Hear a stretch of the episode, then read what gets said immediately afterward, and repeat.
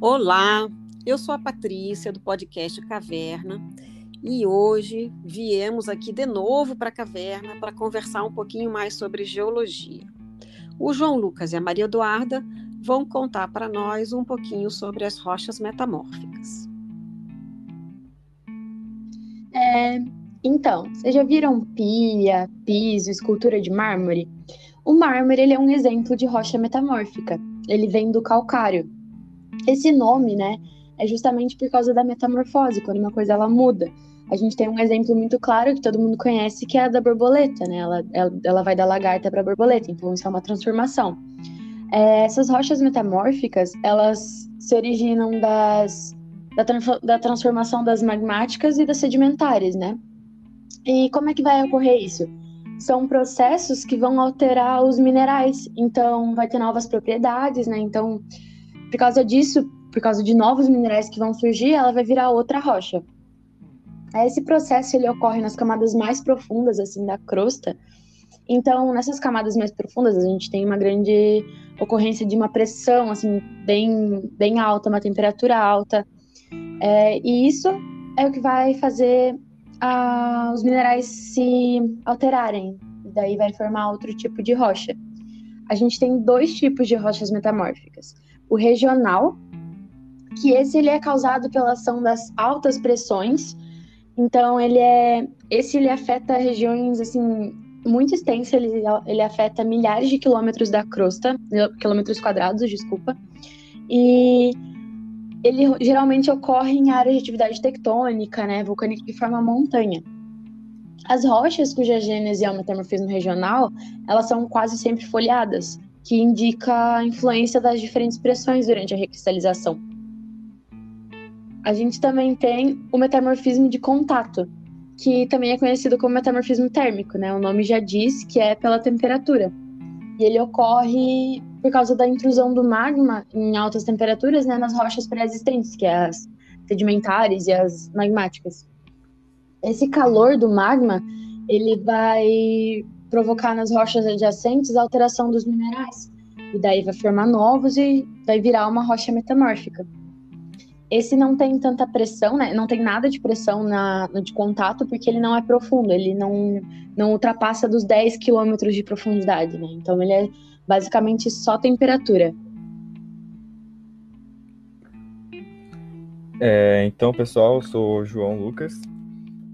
É, então, como continuando a falar da Maria, quando uma rocha ela é pré-existente, ela é submetida a uma alta temperatura e uma alta pressão, essa rocha ela vai sofrer alterações, né, quanto à sua estrutura é, mineralógica, como a Maria falou. Então, ela vai formar um novo arranjo ali dos minerais, né? É, pode ser. Então, consequentemente, é, esse novo arranjo vai criar uma nova rocha. Por isso que é essa transformação. É, essas alterações elas irão mudar a textura da rocha pré-existente como por exemplo no aspecto da cristalização e também no alinhamento desses minerais. É, como que isso vai acontecer então, né?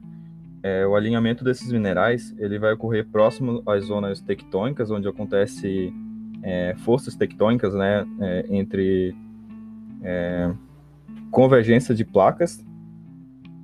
Pode ser placas continental com continental ou placa oceânica com, com continental é, vão ser lá nessas regiões que vai acontecer a, o metamorfismo dessas rochas e que vai causar esse alinhamento.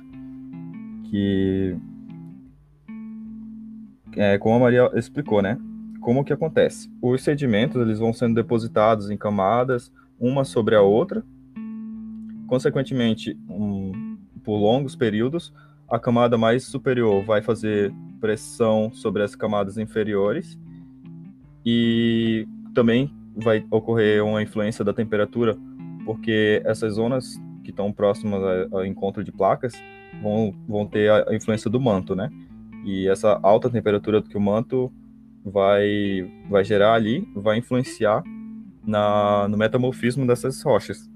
Por isso que elas são. É, a, gênese, a gênese delas são basicamente nessas regiões por conta da alta temperatura e, e da pressão também. É, elas vão ser, então, é, dispostas assim em camadas, uma sobre a outra. E o interessante é que quanto maior a pressão e a temperatura, mais evidentes essas camadas é, vão, vão ser, né? E, consequentemente, o oposto também. Quanto menor a, pressão e a temperatura, elas não vão ter, digamos, uma, uma tendência a formar essas camadas, elas vão ser mais granuladas. Ô, João. Oi. O que você chama de camadas são aquelas folhas, aquelas é, rochas mais folhadas, é isso? Isso, exatamente. Ah, é, tanto tá. elas são chamadas de, de é, são a, folha, a folhação, né? São chamadas uhum. de aspecto foliar mesmo. Uhum. Elas são é, meio que folhas, é, uma, uma em cima da outra, né? Uhum. É, o exemplo de, dessas rochas são os gneiss e as ardós, ardósias. Uhum. É, elas são muito utilizadas na construção civil pra, e também na pavimentação. É, eu acho legal que, que, o pessoal da construção civil, assim, quem trabalha com isso, é, tente entender um pouco mais da, dessa gênese dessas, dessas rochas, como é que elas se formam, né? Porque eles trabalham com aquilo ali todo dia e às vezes também não conhece um pouco da, da teoria, né?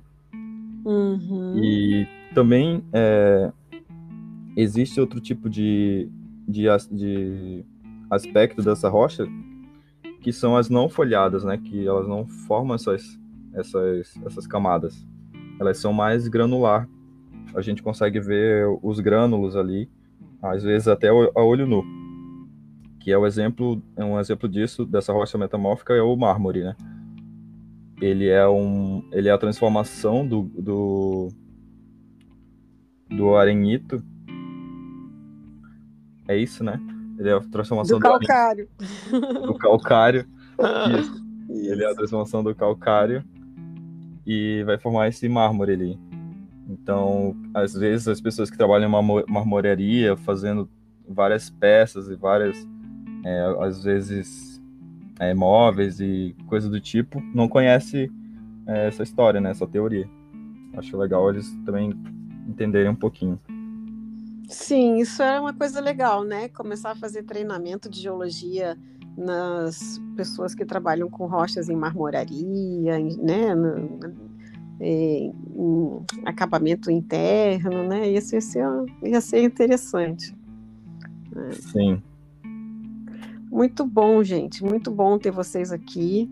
E vejo que vocês se prepararam bastante para conversar com a gente, para trazer informações muito valiosas, né? E é, como eu digo aqui, nós temos sempre pílulas, pílulas de conhecimento. Não é para demorar muito, né? Para a gente estar é, tá sempre é, alerta, assim, e ser um, ser um bate-papo rápido que as pessoas consigam escutar com prazer, né?